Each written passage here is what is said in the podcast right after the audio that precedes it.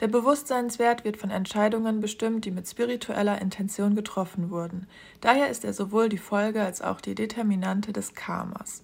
Die Freiheit, sich weiterzuentwickeln, erfordert es, in einer Welt zu leben, die einen möglichst großen Rahmen an Möglichkeiten bietet, auf der Himmelsleiter auf oder abzusteigen. So betrachtet es dies, die Erde, eine ideale Welt, deren Gesellschaft mit einer weit gespannten Palette von Optionen für Erfahrungen aufwartet. Ja, das war ein Zitat aus dem Buch Licht des Alls, die Wirklichkeit des Göttlichen von Dr. Hawkins und um den soll es auch heute gehen. Der hat nämlich viele Bücher geschrieben, aber weswegen er vor allem bekannt ist, ist seine Bewusstseinsskala. Vielleicht habt ihr das schon mal gehört, das ist die Hawkins Bewusstseinsskala und sie beschreibt halt die verschiedenen Ebenen, auf denen ein Mensch schwingen kann. Und das ist für uns, also für mich, also ich habe mich da sehr viel mit auseinandergesetzt, vor allem interessant, wie man halt auf der Bewusstseinsskala aufsteigen kann, wo man sich selber befindet, was genau das eigentlich ist. Darüber rede ich heute. Ich ähm, nehme heute alleine auf das erste Mal. Nele ist nämlich gerade in der Heimat, aber da das eh ein sehr informatives Thema ist und nicht so diskussionsfreudig, mache ich das jetzt einfach alleine. Und dann wünsche ich euch ganz viel Spaß mit der Folge. Ja, um erstmal vielleicht einmal die Skala zu erklären. Die Skala geht von 0 bis 1000. Das sind die Frequenzen, auf denen wir halt schwingen können. Also auf 0, 20, 30 und halt immer höher bis 1000. Und ja, also die, das ist jetzt ein bisschen blöd, dass ich euch das nicht bildlich zeigen kann. Entweder googelt ihr das einmal oder ihr stellt euch einfach wie eine Art Dreieck oder so ein Trichter vor und der wird von unten nach oben immer höher. Und darauf liegen halt die verschiedenen Stufen. Und Null wird halt als der Tod beschrieben, also quasi das Nichts. Das ist einfach kein Bewusstsein, es ist einfach nichts, ähm, was wir halt auch nur erfahren können, wenn wir wirklich auch nicht mehr existieren.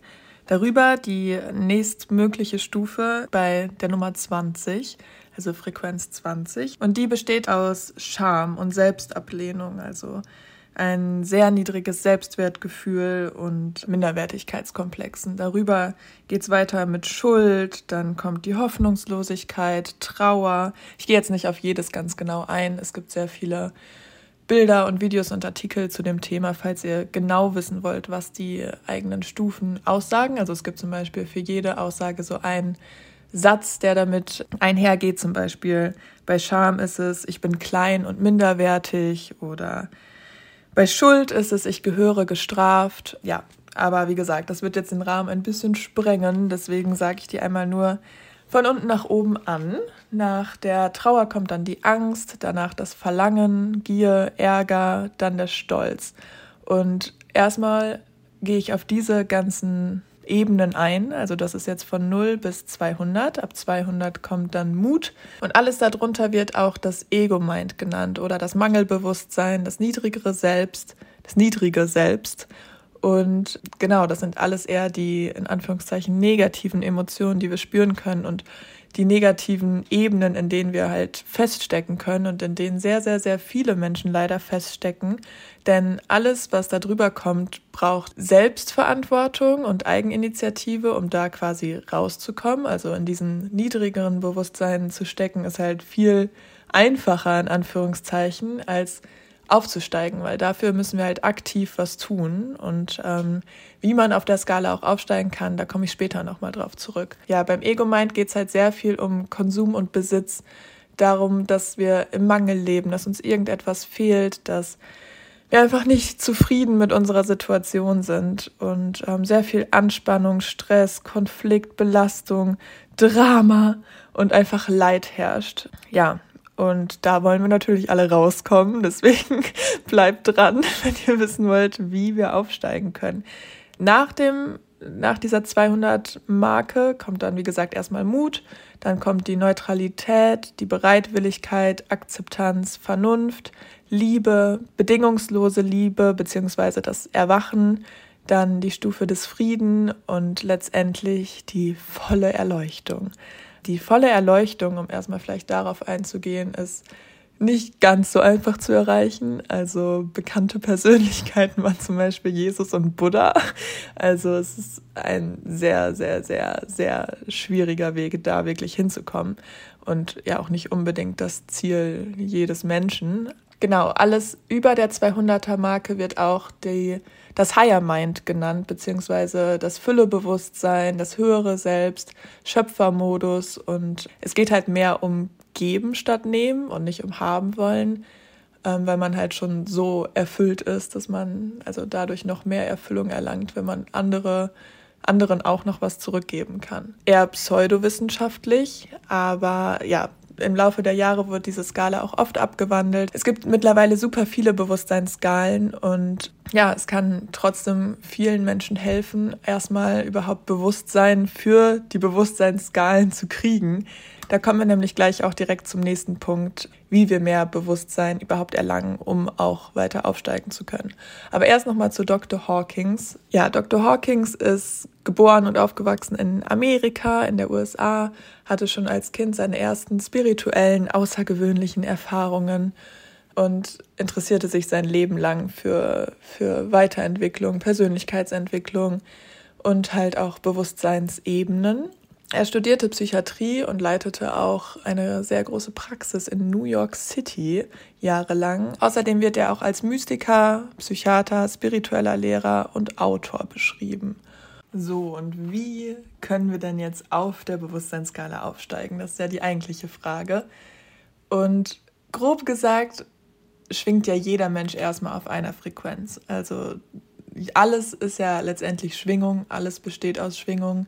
Im Yoga sagt man ja zum Beispiel auch, dass alles aus der Grundschwingung, dem Ohm, entstanden ist. Und das Ohm ist zum Beispiel ein sogenannter Anahat Nat, ein unangeschlagener Ton, der einfach immer existiert, der auch nur mit unseren spirituellen Sinnen wahrnehmbar ist, den wir jetzt nicht aktiv hören. Und daraus ist halt alles, was wir heute kennen, entstanden. Und ich weiß nicht, ob ihr das kennt, aber wenn man zum Beispiel, also ich bin da zum Beispiel sehr empfindlich für, wenn ich lange Zeit, also egal wie gut ich drauf bin und wie hoch ich gerade schwinge, wenn ich eine etwas längere Zeit mit einer Person verbringe, die halt gerade in einer niedrigeren Frequenz schwingt, der es zum Beispiel einfach nicht gut geht, weil sie sich irgendwie schuldig wegen irgendwas fühlt oder schämt oder einfach gerade in einer nicht guten Lebensphase ist und ich ihr nicht helfen kann, indem ich sie irgendwie hochziehe, dann zieht es mich halt gleichzeitig auch runter, weil man sich natürlich immer aneinander anpasst. Und das ist halt genau dieses Konzept. Also alles, alle ähnlichen Strukturen schwingen halt miteinander. Also auch wenn ich jetzt super gestresst bin und dann in den Wald gehe, merke ich ja auch, dass ich zum Beispiel viel ruhiger werde und einfach mich der Frequenz der Ruhe anpasse. Und ähm, genau darum geht's halt. Und um wirklich aufsteigen zu können, ist der erste Schritt erstmal mehr Bewusstsein in die Ebenen zu bringen. Also sich wirklich klar zu machen, auf welcher Ebene bin ich, wann bin ich dort, ähm, wieso bin ich da und das auch zu akzeptieren. Also viele Leute, die vor allem in tieferen Bewusstseinsebenen sind, stecken ja auch oft in der Opferrolle fest und denken sich so, ja, das Leben ist eh gegen mich, alle Leute sind gegen mich, ich habe eh kein Glück verdient mir passiert eh immer nur Pech und ich werde da auch nicht rauskommen, das ist einfach so. Und sich dem bewusst zu machen, dass das einfach nur eine Bewusstseinsskala ist, also einfach nur eine Bewusstseinsebene ist, auf der man sich befindet, die auch wirklich veränderbar ist, egal in welchen Lebenssituationen oder Umständen man sich befindet. Also natürlich kann es leichter oder schwerer sein. Und natürlich fühle ich mich ausgeglichener, wenn ich jetzt im Urlaub auf Bali bin, als wenn ich super gestresst bei der Arbeit bin, so. Aber letztendlich sind es einfach nur Schwingungen, die sich letztendlich auch deiner Gedanken anpassen. Also das ist alles veränderbar und nichts ist für immer. Und sich dem bewusst zu machen, ist der erste Schritt. Und dann, wie gesagt, zu akzeptieren, dass man auf dieser Ebene gerade ist. Denn Akzeptanz bietet immer Platz für Veränderung und genau, sich dann zu informieren, wie ich das verändern kann. Was sind die Dinge, die mich auf diese Skala bringen. Weshalb fühle ich mich so? Was sind die Umstände? Und das erstmal zu analysieren. Das ist der erste und wichtigste Schritt. Also wenn man das gemacht hat und einem das erstmal bewusst ist, dass das so ist, dann hat man ja schon so viel mehr Bewusstsein und kommt dem Ganzen ja so schon ein ganz großes Stück näher. Der nächste Schritt wäre dann erstmal zu versuchen loszulassen. Ich weiß, es klingt jetzt viel einfacher, als es ist, aber indem man vertraut, dass es schon irgendwo einen Sinn hat, dass ich genau jetzt an diesem Punkt stehe, wo ich gerade stehe in meinem Leben Und das ist schon alles irgendwie, also ich vertraue immer sehr darauf, dass das alles schon irgendwie einen Sinn hat und dass schon alles gut wird. Ähm, das ist natürlich eine sehr optimistische Einstellung und ich kann auch jeden verstehen, der das vielleicht nicht so fühlt, aber ich vertraue sehr darauf, dass wenn ich gute Intentionen habe und das mache, was für mich und für andere gut ist, dass es dann auch nur gut werden kann. Ähm, ja, ich weiß nicht, ob das optimistisch oder vielleicht auch ein bisschen naiv ist, aber bis jetzt bin ich damit sehr gut durchs Leben gekommen. Und wie gesagt, wenn ihr vertraut, dass ihr was verändern könnt, dass es eure äh, Selbstverantwortung ist und eure Eigeninitiative und dann wirklich loslasst und euch darauf einlasst und daran glaubt, dass ihr das ändern könnt, dann könnt ihr das auch, weil das ist einfach die Kraft der Gedanken und ähm, mir hat das so viel gebracht, mich mit dem Thema auseinanderzusetzen, mir Videos darüber anzugucken, Übungen zu machen, halt mich wirklich aktiv mit meinen Gefühlen und Zuständen auseinanderzusetzen und wie gesagt, das zu analysieren und aufzuschreiben. Ähm, ja, und die Übungen, die ich zum Beispiel mache, sind ganz, ganz, ganz weit oben natürlich Meditation, weil Meditation ist einfach ein, eine Übung, ein Tool, ähm, was einfach Bewusstsein bringt, was einfach Achtsamkeit bringt und, und dich mehr ins Hier und Jetzt zurückholt. Also mir fällt das immer am leichtesten nach dem Yoga. Also die Leute unter euch, die Yoga machen, werden es vielleicht kennen. Die anderen, für die erkläre ich es einmal kurz. Immer nachdem man Yoga gemacht hat, oder nicht immer, aber da, wo ich Yoga mache, ist es auf jeden Fall immer Teil dessen und im Regelfall gehört es auch dazu, ist nach der Praxis das Shavasana. Und Shavasana bedeutet die Totenstellung. Das ist einfach, also man liegt einfach auf dem Rücken auf dem Boden und ist somit auch eine Yoga-Position, eine Asana. Und am Anfang wird dann oft noch irgendwie ein bisschen gesprochen, so eine Art geführte Meditation, vielleicht läuft auch noch Musik. Und dann liegt man ein paar Minuten einfach in Stille. Meistens sind das so sieben Minuten, aber das variiert auch. Und dadurch, dass ich mich vorher so angestrengt habe und diese intensive Praxis hatte und einfach vielleicht das erste Mal am Tag aus meinen Gedanken rauskam, weil ich mich so konzentrieren musste, halt irgendwie die Balance zu halten, die Position generell zu halten, weil es so super anstrengend ist, also meine Kraft aufzubringen. Und dann die Meditation mache, also das Shavasana, dann fällt es mir so viel leichter, tiefer da reinzukommen. Es ist mir schon so oft passiert, dass ich auch wirklich eingeschlafen bin, weil ich einfach so entspannt war und das mitten am Tag. Ähm, also für alle, die vielleicht Probleme mit Meditation haben, so bin ich da eigentlich das erste Mal richtig reingekommen. Also vielleicht hilft euch das auch nur so als kleine Randinformation. Aber eigentlich, was ich noch zur Meditation sagen möchte, ist, dass ich Meditation auch oft dafür nutze. Also eigentlich im Normalfall versucht man ja seine Gedanken so gut es geht abzustellen, wirklich die Ruhe zuzulassen. Zum Beispiel auch beim Klang-Yoga ist das ja so ein Ding, dass man versucht, den, den Klang zurückzuverfolgen, zum Oben zu kommen und einfach wirklich in der Meditation zu sitzen.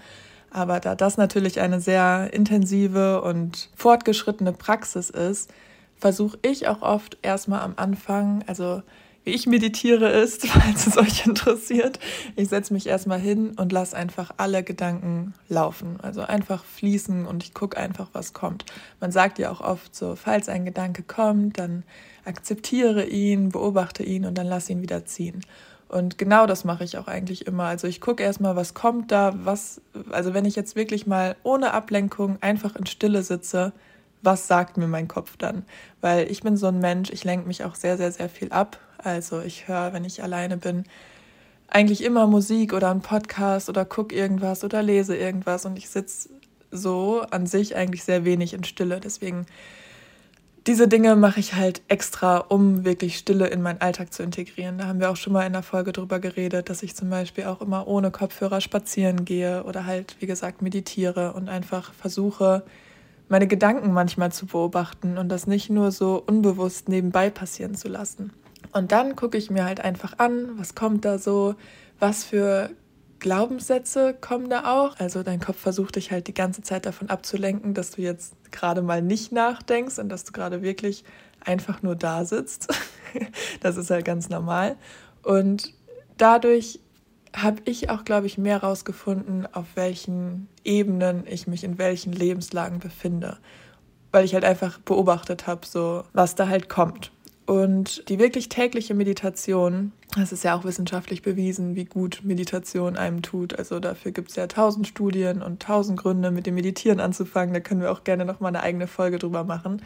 Aber Meditation ist halt einfach das Einfachste, was man machen kann, um einfach, jetzt habe ich dreimal einfach gesagt, weil es auch wirklich einfach ist. Man muss es halt nur machen und das ist halt nicht ganz so einfach. Aber wenn man erstmal die ähm, Routine hat, dann ist es einfach das Beste, was man machen kann, um mehr Achtsamkeit und Bewusstsein in seinen Alltag einzubringen und sich die Zeit für sich selbst zu nehmen und genau Stress zu reduzieren und die Gedanken einfach mal zu ordnen, weil ich finde, das geht sehr oft unter so im normalen Alltag. Aber abgesehen von Meditation ist es einfach wichtig, chronisch negative innere Zustände zu bearbeiten. Also genau, wie gesagt, erstmal im ersten Schritt zu erkennen und dann halt auch daran zu arbeiten, ob es jetzt durch Therapie ist, ob man das alleine macht, ob man ja, sich anderweitig Hilfe sucht, das ist erstmal völlig egal. Hauptsache, man erkennt, wo das Problem ist und verändert irgendwas. Und ja, ne, das ist halt super wichtig, denn wenn man diese nicht kontrollieren kann, die negativen Gefühle, dann ziehen sie einen halt immer wieder runter und belasten einen die ganze Zeit unterschwellig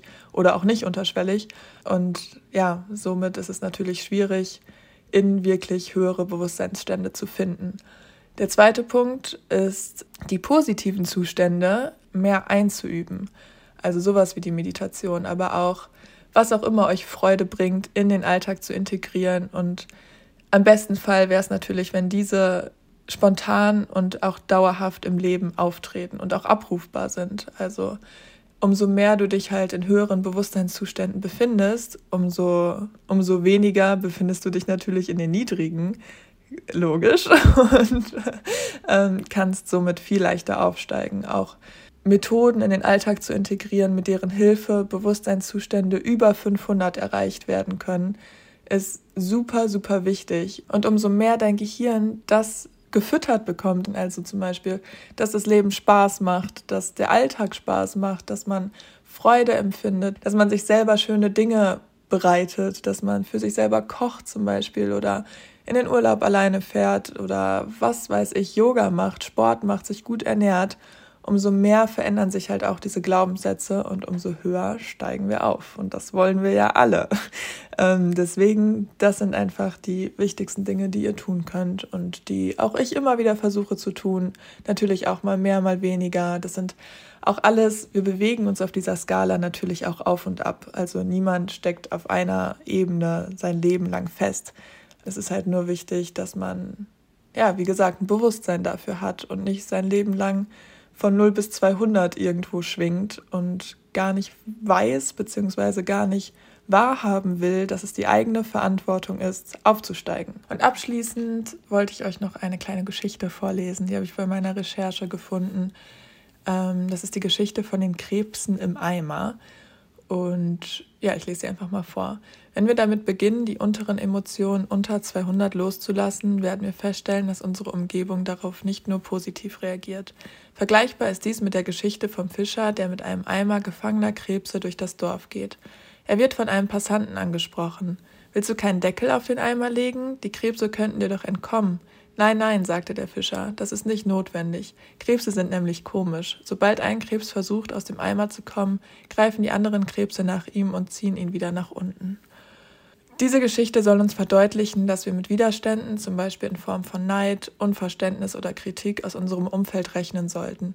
Menschen verhalten sich öfter wie Krebse, die sich das Entkommen aus dem Eimer nicht erlauben. Wenn wir an unseren Vorsätzen festhalten, werden wir erkennen, dass sich das Loslassen mehr lohnt als das Festhalten. Es kann so weit kommen, dass wir unsere Umgebung neugierig auf unsere Veränderung machen, denn glücklicher werden wirkt auch attraktiv und auf manche sogar vorbildlich. Ja, genau, ich finde, das ist ein sehr schönes Schlusswort. Was ich dazu noch sagen kann, ist, so höher ihr auf der Skala aufsteigt, umso mehr könnt ihr auch euer Umfeld mit nach oben ziehen. Also, wie ich vorhin schon gesagt habe, man gleicht sich halt immer aneinander an. Und man sagt zum Beispiel auch, dass Erleuchtete, die ganze Welt verändern können. Also dass sie theoretisch jeden erleuchtet machen können. Und das ist nur ein Beispiel dafür, dass umso mehr ihr ihr selbst seid, umso glücklicher ihr mit euch und eurem Leben und der Welt seid, umso mehr könnt ihr vielleicht auch andere Leute positiv beeinflussen und mit eurer Selbstwirksamkeit ein Vorbild sein. Und damit würde ich sagen, das war's. Ich hoffe, das Thema hat euch gefallen und ähm, lasst gerne eine Bewertung da oder schreibt uns auf Instagram. da freuen wir uns immer sehr. Und ähm, falls ihr auch noch irgendwelche Fragen habt oder so, schreibt uns auch gerne. Und dann würde ich sagen, wir hören uns nächste Woche Dienstag. Und bis dahin noch eine schöne Woche. Bis bald.